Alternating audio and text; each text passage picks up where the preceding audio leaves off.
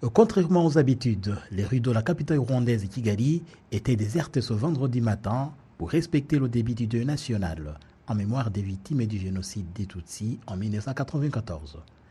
Le président rwandais Paul Kagame, qui a allumé le flambeau au mémorial de Kigali, annonçant la période de commémoration, a encore une fois dénoncé la passivité de la communauté internationale face aux cris d'alarme des Tutsis qui étaient massacrés en 1994.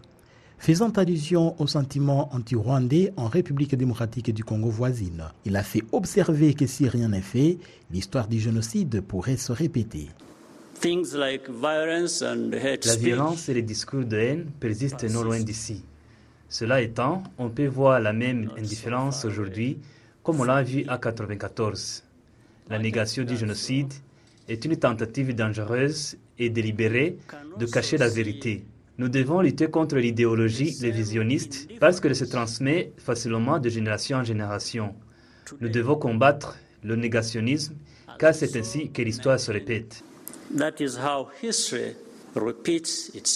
29 ans après le génocide, les rescapés se réjouissent de la politique d'unité et réconciliation qui leur a permis de se reconstruire.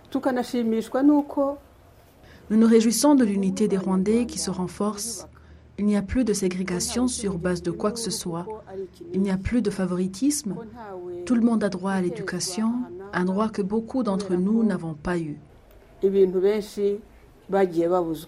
Le président de l'association des rescapés du génocide estime que l'assistance la plus importante dont jouissent les rescapés aujourd'hui est la fin de la discrimination qui a conduit au génocide.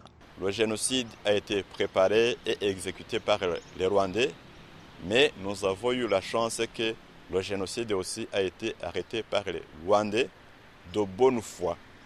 Ces Rwandais de bonne foi ont reconstruit le pays. Reconstruire le pays en commençant par s'attaquer aux conséquences du génocide.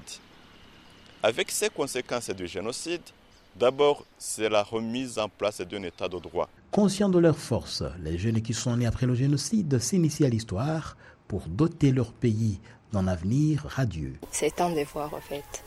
Ça signifie euh, commémorer pour aider à nos parents à traverser cette période qui n'est pas facile pour eux, euh, avec euh, confiance en nous, qu'ils ont encore l'espoir de vivre parce que nous sommes là. La semaine de deuil national au Rwanda va jusqu'au 13 avril, mais la période de commémoration s'étend sur trois mois pour rappeler la durée des massacres des Tutsis en 1994.